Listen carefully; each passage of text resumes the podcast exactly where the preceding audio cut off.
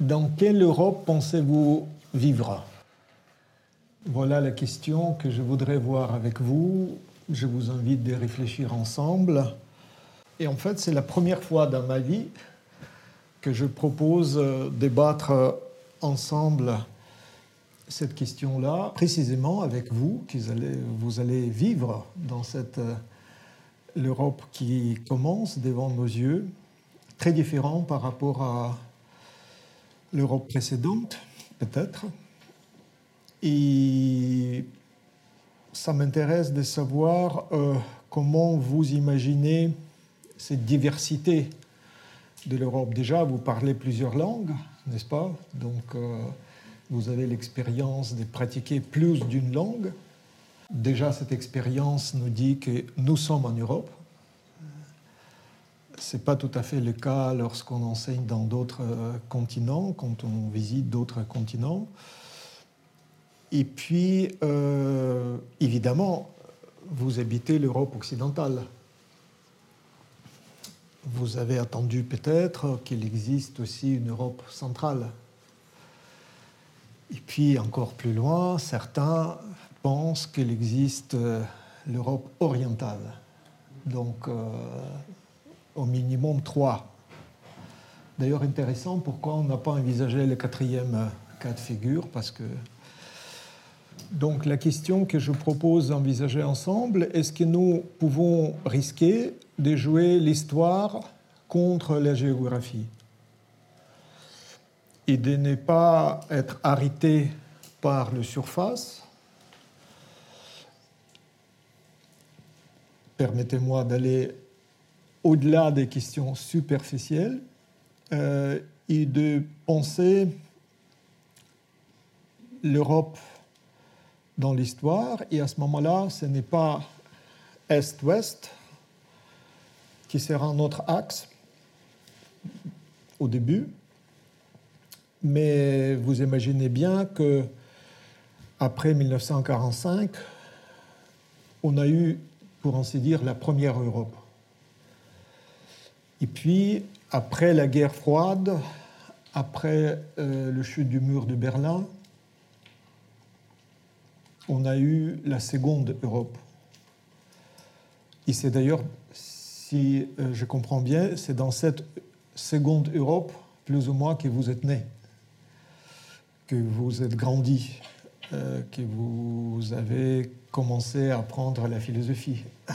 philosophie pratique aussi, pas seulement des leçons de philosophie.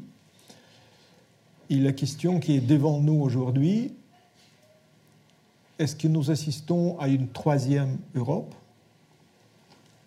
aujourd'hui, surtout à partir de cette année 2022 Et quelle Europe envisageable, envisagée, pensée?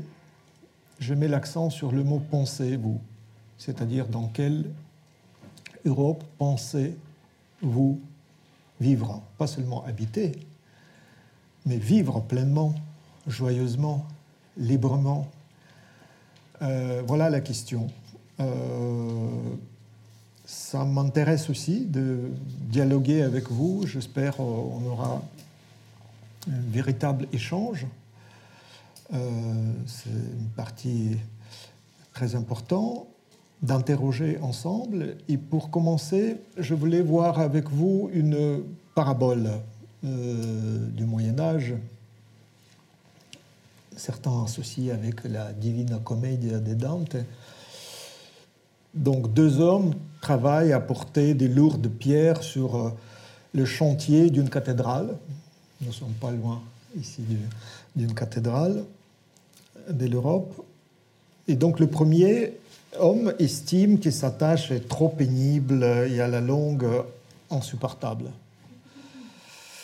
Ça arrive, n'est-ce pas, de sentir que finalement ça devient insupportable. Mais euh, le second affirme que par son labeur, il participe à l'édification d'une cathédrale pour la cité. Et physiquement, ils sont exactement, ils font le même travail exactement euh, leur fonction, leur, euh, timing exactement le même. Ce qui distingue en profondeur leur action, c'est la vision que chacun a du sens de celle-ci. Donc, évidemment, la force et la ténacité du second lui permet évidemment d'avoir une action beaucoup plus importante à la longue. Il sait à quoi il participe. Et comprendre le sens de notre participation à la construction de l'avenir de l'Europe est une tâche, une aventure euh, remarquable pour nous tous pour nous autres, les Européennes. En ces temps de crise, il faut faire euh, des choix radicaux. Il ne faut pas manquer cette chance qui s'offre à nous tous. Donc c'est peut-être très important parfois de lever la tête et de demander à quoi je participe. Pas seulement, bon, je porte des trucs, je fais des choses euh, donc on est obligé de faire, mais en grand, à quoi ça nous mène? Où nous allons vivre en fait euh, À quoi nous participons bon gré, mal gré Et qu'est-ce que nous pouvons faire librement dans ce, chantier. Eh bien, euh, évidemment, euh, chacun, d'une certaine manière, pose la question où suis-je? Où nous sommes? Par exemple, euh, moi, avec vos professeurs, nous sommes nés dans cette première Europe, avant la seconde, avant la chute du mur de Berlin. Vous êtes nés dans la seconde Europe, après la fin de euh, guerre froide, après cette division d'une même ville, imaginez-vous Berlin, coupée en deux sans pouvoir euh, euh, transgresser la frontière, sinon on tirait dessus. Et pas mal de jeunes ont été tués en essayant de transgresser cette frontière. D'ailleurs, la dernière personne, à mon avis, qui a été tuée, c'est en 1989, à quelques mois avant que le mur ait été abattu.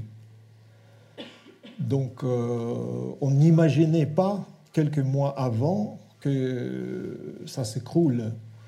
L'Union soviétique euh, s'écroule, l'Empire soviétique, la division du monde. Euh, communiste, capitaliste, euh, tout ça euh, passe au passé, devient anachronique. Euh, et donc on continue à vivre dans un autre monde dans lequel vous, vous êtes venu. et Hannah disait que c'est très important d'expliquer voilà, on dit bienvenue et on essaye d'expliquer dans quel monde habitons-nous. eh bien, si nous sommes euh, déjà entrés dans cette troisième Europe, je pense que nous sommes déjà là, entrés.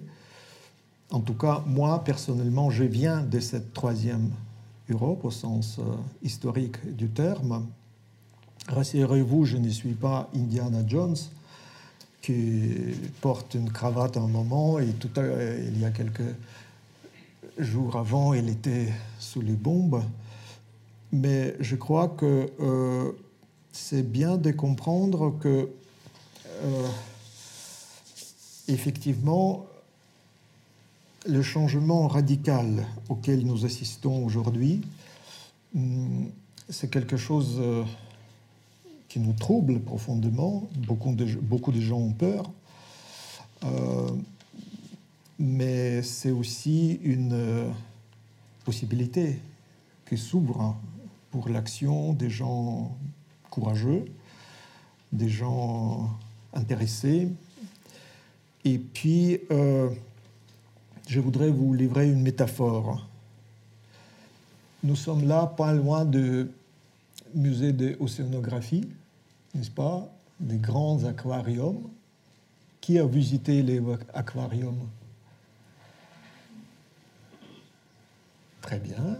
Est-ce que vous connaissez l'expérience euh, euh, très importante pour nous aujourd'hui euh, que si on dispose au milieu des aquariums à la maison, vous pouvez essayer, une vitre qui empêche les poissons se trouvant d'un côté de l'aquarium de passer de l'autre côté.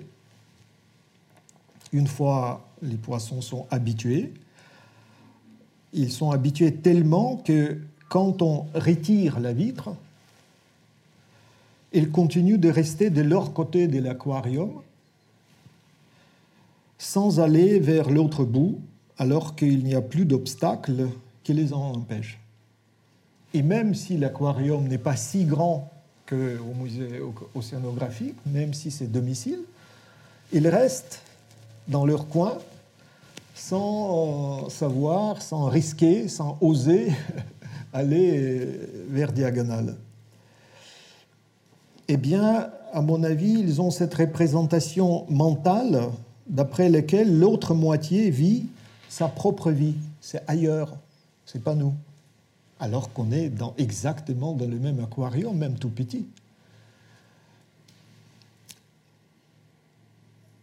Une vie que nous pouvons observer, comme nous pouvons observer auparavant à travers la vitre, et donc, mais nous pensons que cette vie n'est pas la nôtre. Ce n'est pas notre espace de responsabilité. Eh bien, euh, je dois vous dire que ce n'est pas que des poissons euh, qui se comportent ainsi, même des gros poissons, les présidents de la République, euh, peuvent se comporter comme les habitants des aquariums à côté de chez vous. Juste un autre exemple, j'ai évoqué que le mur de Berlin était coupé, disparu, rasé, devenu musée. Combien coûte le morceau de mur de Berlin Grand musicien joué au moment de la destruction de cette barrière dans notre grand aquarium européen. Eh bien, euh, pourquoi, par exemple, le président Mitterrand n'a pas voulu que l'Allemagne se réunifie et que l'Union soviétique se dissolve? On dit que les Occidentaux ont bien voulu, mais non. Le président de la France, le président de l'Amérique n'ont pas voulu la fin de l'Union soviétique. C'était gênant, ça dérangeait, le euh, président de l'Amérique est venu à Kiev pour dire euh, calmez-vous. Euh, de toute façon, c'est bien que on garde plus ou moins le même équilibre, etc. Donc, l'indépendance d'Ukraine, par exemple, en, 95, en 91, en 91, n'a pas du tout été envisagée par les chefs d'État européens. Donc, ça a bousculé d'une certaine manière euh, les idées euh, des habitants des grands aquariums européens. Aujourd'hui, il est parfaitement clair que la vitre est retirée, n'est-ce pas Que nous habitons vraiment euh, l'espace, que ce n'est pas seulement trois heures d'avion entre la France et l'Ukraine, et que euh, nous pouvons donc euh, voir plus clair, de manière beaucoup plus réaliste, où nous sommes, et nous ne pouvons plus refuser notre responsabilité, notre sentiment que c'est, euh, il s'agit de notre avenir, de votre avenir, de chacun de nous, d'une certaine manière, est engagé dans cette troisième Europe. Alors, je me demande quel rôle, par exemple, 44 millions Ukrainiens vont jouer dans cette euh, troisième Europe? Est-ce que la position des gens de pays baltes, euh, de la Pologne, euh, des autres pays de l'Europe centrale va être pris beaucoup plus au sérieux par la France, par l'Allemagne, par votre pays, par l'Italie, par, voilà, par les pays, disons, de, l'Europe occidentale. Il, s'agit bien de comprendre que cette histoire est commune. mais une partie de cette histoire liée avec le régime totalitaire allemand, régime nazi, était jugée. Vous avez attendu peut-être du procès Nuremberg. même s'il n'était pas complètement parfait. Vous, connaissez que, hélas, euh, les procureurs de Staline ont participé aussi dans ce procès, ils jouaient leur, leur rôle néfaste, mais malgré tout, finalement, certaines choses étaient dites, décidées, et euh, ça a mis au clair certain nombre euh, de questions, questions brûlantes, précisément pour les jeunes. Il y a, par exemple, un prix Nobel allemand, Günther Grass, Jeune Günther Grass, euh, il a été dans Hitlerjugend jusqu'à période assez tard, je crois. Les gens, c'était pas public, les gens ne savaient pas. je ne sais pas, est-ce qu'on savait au moment des prix Nobel pour le jeune. mais ce qui est très important, que après, dans son euh, texte très important autobiographique, Günther Grass raconte que qu'il a attendu le chef de jeunesse hitlérien reconnaître au moment du Nuremberg qu'il a trompé le peuple lors du procès du Nuremberg. Et c'est là qu'il a réussi à rejeter le régime nazi, et c'est là qu'il était libéré intérieurement de son engagement euh, de lycéen. J'imagine il avait à peu près euh, votre âge. Donc, si un tribunal peut se tenir, peut avoir lieu, il y a un impact, il y a un effet libérateur au-delà des gens impliqués directement, des gens jugés, des gens qui euh, étaient parfaitement adultes pendant euh, les Second Reich, mais euh, je dirais que ça permet aux petits nazis, c'est comme ça que parlait Günther Grass, de s'y libérer, vraiment de retrouver leur élan euh, vital, d'être libre, enfin libre. et donc devenir grand écrivain. On, Peut-être on n'aura jamais connu cet écrivain si il n'était pas libre. Sinon, euh, reste, pas mal de gens pouvaient rester euh, toute leur vie euh, des collabos frustrés, solitaires, etc. Et la vie des collabos, après le désastre, c'est un silence très souvent très pénible. L'autre exemple, tiré déjà de cette seconde Europe, je connais très bien un dissident, Miroslav Marinovitch, euh, qui habite à Lviv, jeune, euh, historien. Il était à Kiev, euh, au parc Shevchenko, exactement le parc qui été bombardé lundi dernier. Il a voulu donner, apporter son fleur, petite fleur, au monument de Shevchenko devant l'université de Kiev. Donc les vitres sont sautées euh, lundi dernier à cause des bombardements. Et donc, Marinovitch a porté cette fleur. Il était arrêté par le KGB. C'est début des années 70. Euh, et puis, euh, l'interrogatoire, KGB demande jeune homme qui vous êtes, pourquoi vous êtes là avec votre geste de révolte, pour ainsi dire parce que c'était un geste contre, euh, disons, les habitudes du régime soviétique. Heureusement, vous ne connaissez pas, mais c'était euh, tout de même un régime euh, plus ou moins totalitaire, donc qui détestait la, jeunesse spontanée, les, les, actions non conventionnelles. Et donc on a dit, eh bien, Jean Garçon, maintenant ça suffit si vous êtes avec nous, soit vous êtes contre nous. Choisissez, vous êtes avec nous ou contre. Et là, s'est produit un moment extraordinaire. Il leur a dit en face pendant son interrogatoire, il a répondu face à face en regardant les yeux dans les yeux le chef du KGB très expérimenté, euh, très malin. Il a dit, je suis contre vous. À vrai dire, quand j'ai interrogé Miroslav Marinovitch, euh, je posais une question naïve. Euh, vous pouvez jouer malin, vous pouvez ne pas dire la vérité. Pourquoi vous allez voulu dire directement à votre ennemi, hyper puissant, qui maîtrisait complètement tout le clavier de la capitale de Kiev, il était déjà carrément en prison, pourquoi vous avez dit les yeux dans les yeux, je, je suis contre vous, alors que derrière, il n'avait rien, pas de réseau, pas de... Il dit, j'ai voulu passer le Rubicon. J'ai compris que c'est le moment crucial, je deviens libre. Si je dis vrai, je suis libre.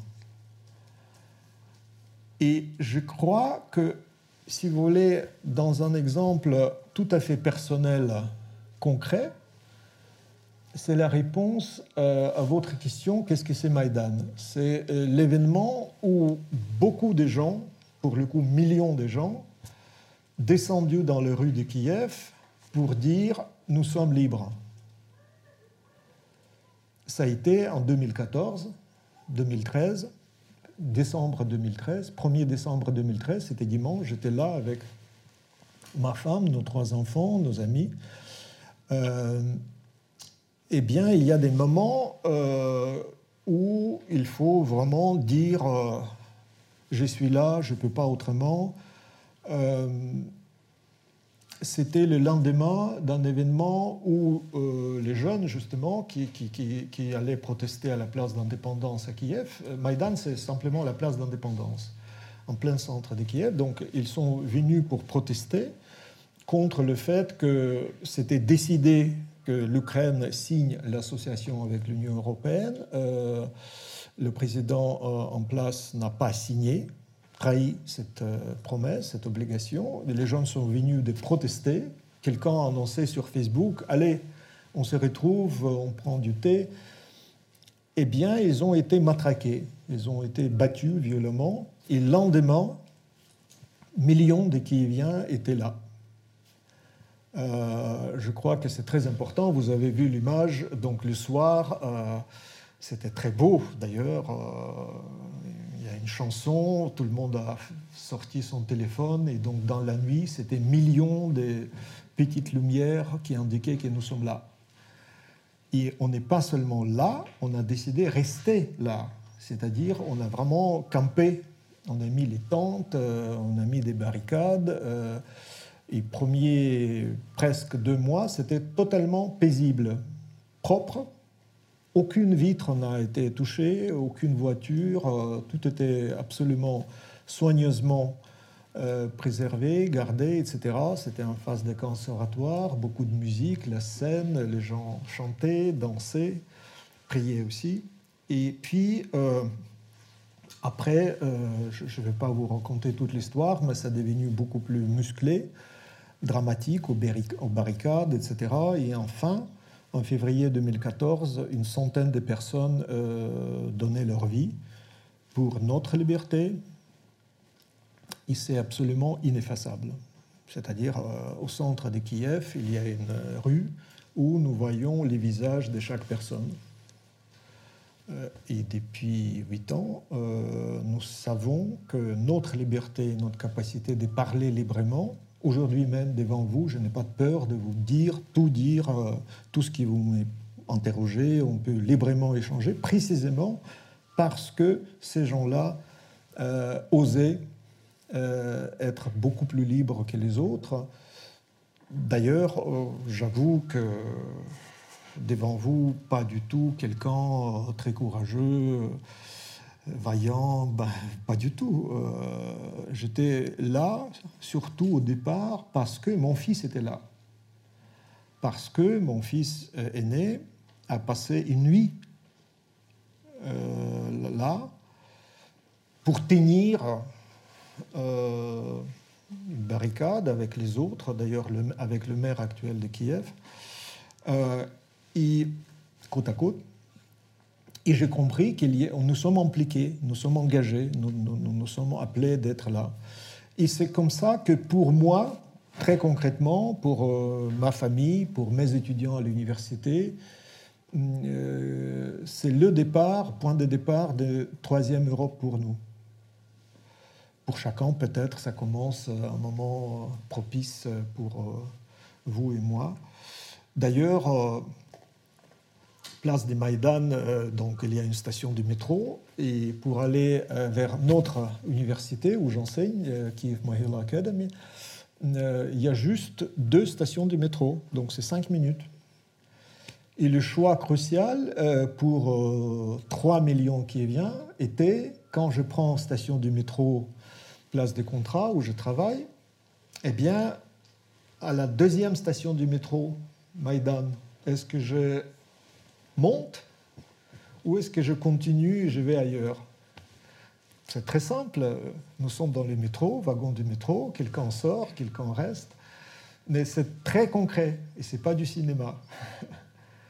Euh, je crois que cette expérience euh, est très importante et finalement décisif euh, pour deux générations, des gens qui sont en train de construire, élaborer cet euh, laboratoire de 3 Europe. Euh, je crois que aussi c'est intéressant d'envisager euh, quel est le modèle de l'homme, puisque vous êtes ici les philosophes, vous étudiez la philosophie. Alors, quel modèle anthropologique soutient, porte cette alternative-là que je viens d'évoquer?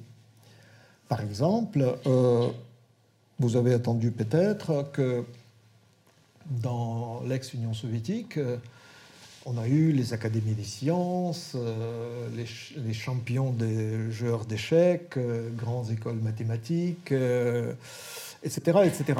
Donc, si vous voulez, c'était une sorte de lumière, un modèle des lumières à la soviétique, avec une idéologie qui veillait, surveillait, imposait euh, chaque semaine, par exemple, vous étudiez ici euh, l'histoire du parti.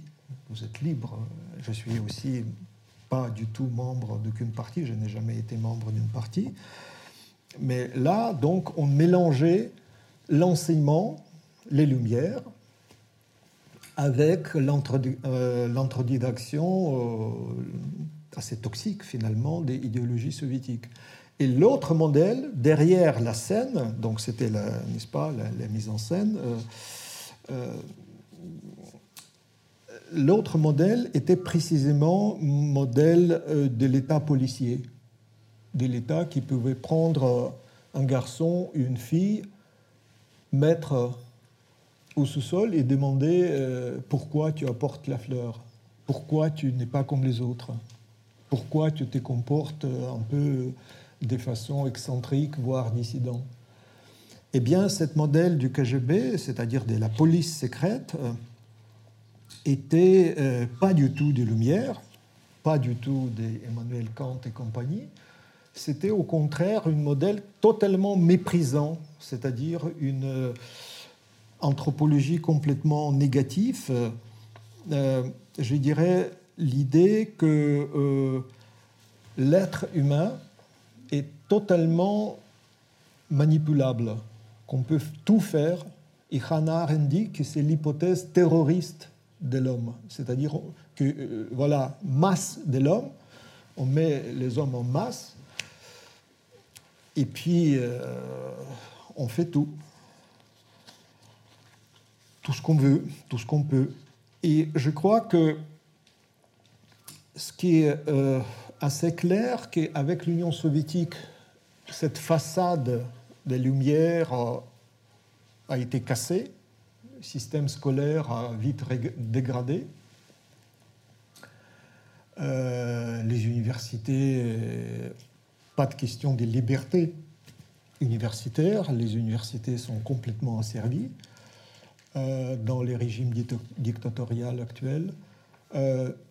Mais ce qui est pire que ce qui reste et ce qui domine, c'est l'autre anthropologie méprisant, c'est-à-dire le mépris total pour l'homme, qu'on peut tout faire avec la violence, avec euh, l'arbitraire, avec les instruments d'État.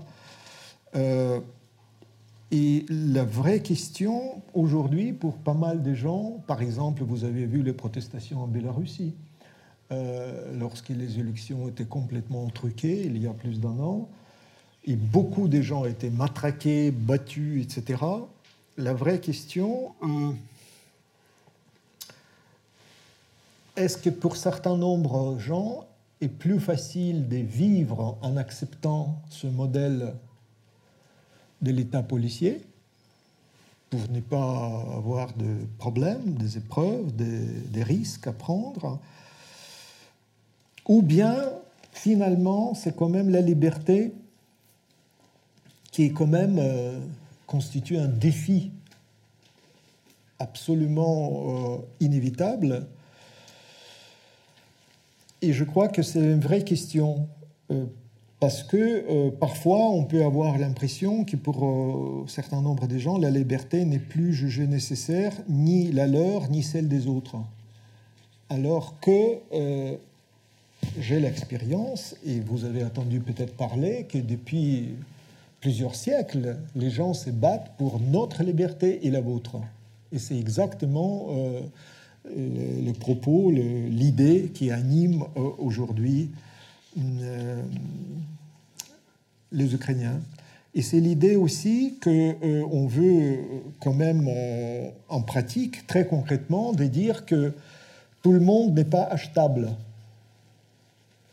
C'est pas seulement la violence ou la corruption, mais on ne peut pas acheter tout le monde. Qu'il y a une capacité de résister et de préférer la liberté encore plus grande, encore plus irrésistible. Et finalement, à un moment donné, on décide est-ce qu'on est pour euh, le petit confort euh, tourné en dérision par les gens comme Nietzsche, euh, lamentable, le petit confort lamentable mais protégé, etc. Ou bien on sait qu'on ne peut pas être joyeux, on ne peut pas être heureux si on n'est pas libre. Que la liberté, c'est vraiment une condition sine qua non pour vivre sa propre vie pour euh, pouvoir euh, s'interroger et répondre euh, qui suis-je Pourquoi ma vie, la vie des autres et en particulier de l'Europe Et je crois que vous avez évoqué le mot pravda qui figure dans ce vocabulaire. Euh, quelqu'un qui dirige ce vocabulaire. Aujourd'hui, Barbara Cassan est membre de l'Académie française, elle est immortelle, elle a son épée, euh, et comme c'est quelqu'un très intelligent et très audacieux, il a mis son, sur son épée plus d'une langue. Plus d'une langue, c'est précisément l'expérience euh, qui est la vôtre, n'est-ce pas? Vous, vous, sentez que cette pluralité des langues qui vous habitent, Ok, le français, très belle langue, nous, sommes en train d'échanger en français, mais puis il y a d'autres langues qui, qui, sont aussi importantes pour vous. Eh bien, elle a mis sur son épée. Donc il y a des moments qu'on décide qu'est-ce qu'on met sur euh, son épée. Euh, et donc, euh, elle était très étonnée elle, enseignait le grec au Jacques Lacan, à d'autres gens, et les, hellénistes, euh, mais elle ne connaît pas du tout des langues slaves. Et donc, euh, je suis venu à la rue Mouffetard, à Paris, en disant que Barbara, tu sais, chez nous, c'est le même mot qui veut dire vérité et justice. Je dis, mais comment? En français, vérité, c'est une chose, euh, justice, c'est une autre. Comment vous, vous, avez une seule mot pour, pour dire ça avec votre pravda? J'ai dit, écoute, euh, c'est comme ça. À Kiev, le premier code de loi s'appelle pravda. Et ensuite, tout au long de l'histoire, pendant mille ans, euh, au moment le plus important, les questions juridiques, politiques, civiques, la cité, était géré à partir de ce mot Pravda, qui au XXe siècle était beaucoup plus connu parce que Lénine, Trotsky et compagnie ont fondé le journal Pravda, euh, qui finalement n'est plus du tout votre tasse d'été. Vous, vous, rencontrez rarement dans les réseaux sociaux euh, un truc qui s'appelle Pravda, mais en revanche, dans le vocabulaire des philosophies, c'est présent. Pour conclure avec ça, je dois dire que le contraire est très important, Nepravda. Nepravda, au départ, c'est le crime, donc c'est très, très dur, c'est vraiment l'action criminelle. C'est pas seulement le mensonge, de dire un mensonge à la légère, euh, mais c'est vraiment destruction de l'ordre du droit et ce à quoi nous assistons aujourd'hui, c'est précisément un grand ouragan de Nepravda associé avec euh, ce qu'on appelle fake news ou post-truth. Encore une fois, en anglais, vous avez truth and justice, vous avez truth and euh, righteousness. Euh, mais encore une fois, pour le monde slave, d'ailleurs pas seulement ukrainien ou russe ou polonais ou tchèque, mais dans toutes les langues slaves, le mot pravda est absolument central, essentiel. Et pour cause, et si ça vous intéresse, nous pouvons revenir là-dessus au moment de vos questions, mais c'est juste pour vous dire qu'il y a des mots qui nous réveillent. Un autre mot, je, terminais peut-être là-dessus, un autre mot, pourquoi en anglais vous avez deux mots pour dire liberté? Liberty and freedom. Pourquoi deux mots? Liberté est si belle, ça suffit. eh bien, euh, d'ailleurs, dans les langues slaves, il y a aussi deux mots, vola et svoboda. Euh, donc, pourquoi freedom and liberty? Eh bien, c'est très intéressant. Euh, freedom, c'est très lié avec friends. Donc, freedom, c'est horizontal, c'est la liberté que nous pouvons acquérir avec les friends, close friends, true friends. Euh, donc les vrais amis, c'est ça qui nous donne la, la liberté, le sentiment profond d'être libre. Et toute autre histoire du mot liberté. Liberté, ça vient du latin, ce sont les enfants des parents euh, qui ne sont pas esclaves, donc c'est vertical, c'est généalogique. Si vous êtes né dans une famille des esclaves, vous n'êtes pas libre. Si vous êtes né dans une famille des gens libres, vous êtes libre. Euh, donc c'est passionnant, c'est très intéressant. Euh, et je pense que, j'espère que, en fait, vraie question, est-ce que cette troisième Europe va être associée avec euh, liberté, avec freedom Peut-être vous avez vu le film The Braveheart. Et à la fin, il y a ce geste fondamental, le, héros principal euh, crie Freedom euh, donc on comprend qu'il donne toute sa vie pour dire très sincèrement, avec tout son corps, avec body language, dire freedom. Chacun, à sa manière, peut dire ça, peut-être. Hein. Vous avez lu, à ma connaissance, un petit peu cette petite lettre de Kiev, n'est-ce pas Quelques extraits? J'imagine vous avez des questions. Il y a des choses euh, obscures dans les sous-sols de Kiev. Il y a des choses qui ne sont pas du tout évidentes. Hum, alors, est-ce que Voulez-vous poser des questions? Est-ce qu'il y a des gestes euh, ou des moments qui vous ont euh, En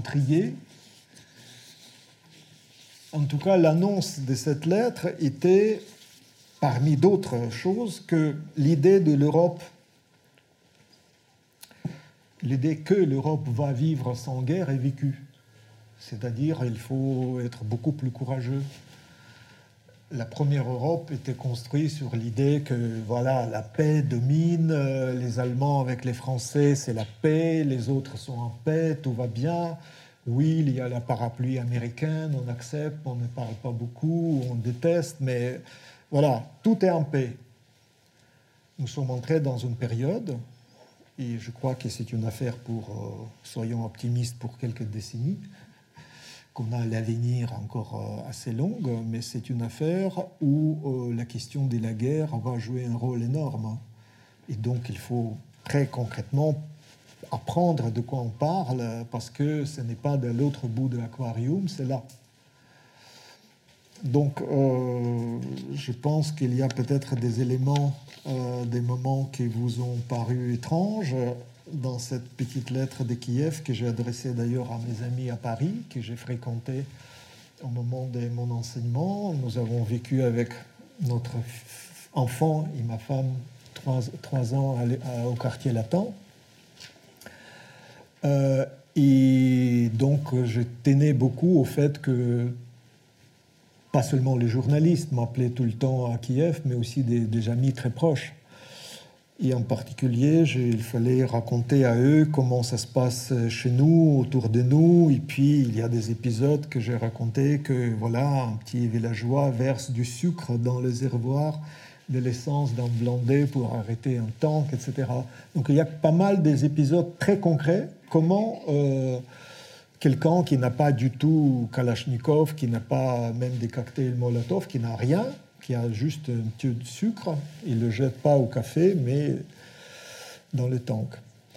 Euh, je me demande comment, à partir de cet exemple concret et de sentiments que nous pouvons malgré tout faire quelque chose, que vraiment j'ai affirmé ça et ça a devenu titre de certain nombre de mes articles, que chacun de nous peut devenir Churchill. Qu'une femme au métro, qu'un euh, garçon euh, peut faire quelque chose euh, pour ne pas être totalement dépendant du ciel qui tombe sur la tête. Donc ça m'intéresse comment vous voyez cette challenge de cette capacité. Est-ce que ça peut devenir, cette idée du courage peut être concret?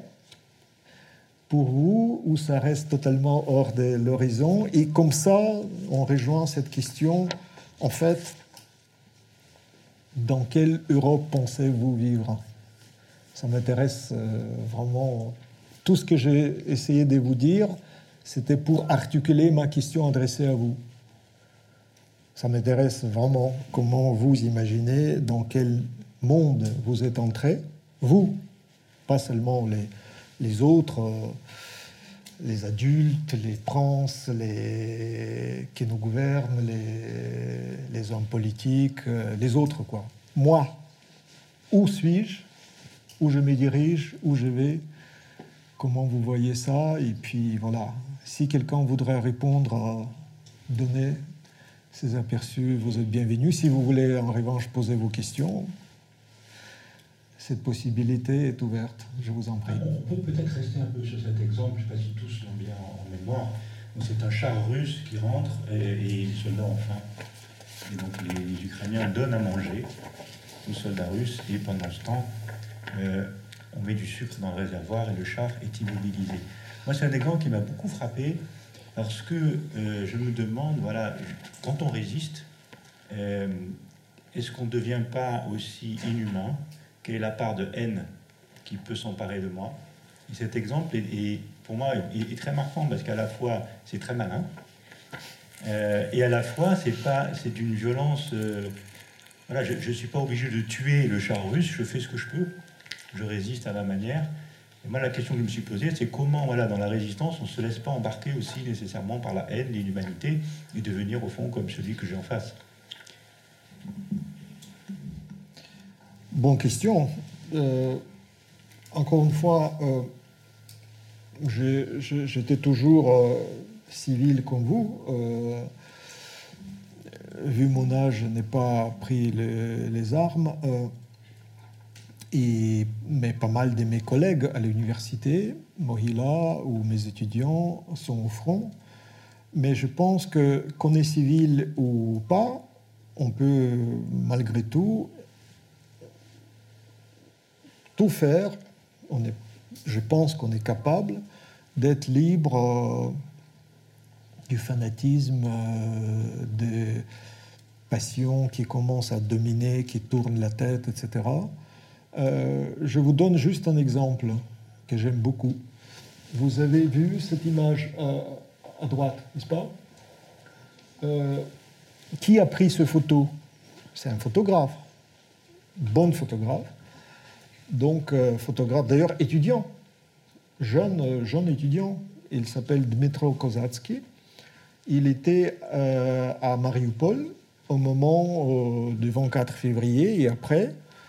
Et dans le sous-sol d'immense usine, c'est vraiment un truc de George Orwell, il a pris des photos. Et si vous avez vu les images des, des gens, enfin, il y a une galerie des photos qui m'a fait penser à Georges de la Tour, euh, vraiment des images euh, exceptionnelles. Et puis, à un moment donné, il a fait ce photo, d'ailleurs, qui a gagné le prix euh, international. Il a, au mois de novembre, il va aller recevoir ce prix.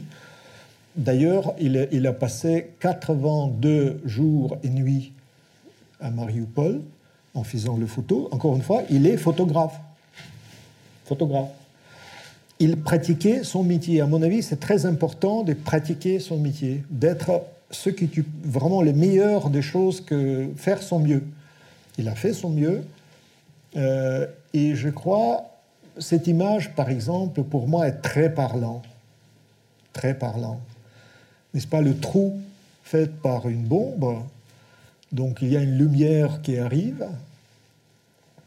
Et quel geste fait l'homme euh, pour dire bonjour à, cette lumière. Je crois que c'est un geste absolument fantastique qu'il fait spontanément, sans y penser. C'est encore une fois, c'est body language, c'est vraiment une euh, parole du, qui vient du corps, corporel. Donc c'est très beau. Euh, et en même temps, euh, ça fait penser une poème écrite par un très grand poète, Vassil Stous, à Kalema, et il dit que malgré les murs, les camps, euh, etc., il y a une capacité de retrouver ses ailes, c'est-à-dire de, mesurer, de pratiquer ce geste d'oiseau.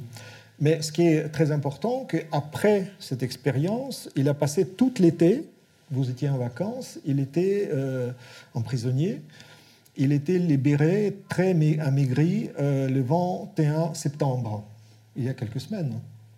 Donc c'est vraiment les premières semaines euh, de liberté pour Métro, d'être en liberté. C'est lui-même. C'est autoportrait. Ça c'est intéressant, je ne savais pas. Mais euh, grâce à lui, j'ai appris ça.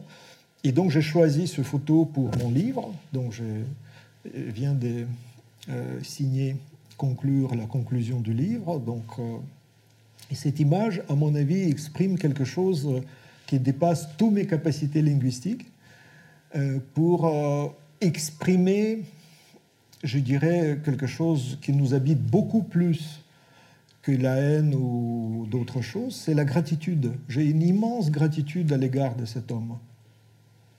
C'est-à-dire, je comprends très simplement que je peux parler aujourd'hui devant vous, vous voir, parce que il est là parce qu'il y a des gens qui tiennent le front, qui, défendent notre liberté très concrètement, qui donnent leur vie pour que euh, nous pouvons librement parler avec vous et échanger vraiment par rapport aux questions qui, nous habitent. Je, vais développer ça beaucoup plus ce soir. Euh, euh, si quelqu'un parmi vous pourra venir à 19h, euh, donc je vais, en parler beaucoup plus parce que euh, ce sera tout autre chose. Je ne veux pas parler du sujet que je vais vous proposer, considérer ensemble, mais je vais parler de cela. Et c'est vraiment le sujet avec qui je suis en train de vivre, et donc ça va être le sujet principal au moment de présentation de ce livre en novembre à Paris donc je me prépare aussi à répondre aux lecteurs de ce livre. Merci beaucoup pour votre générosité et votre réflexion. Merci Constantin.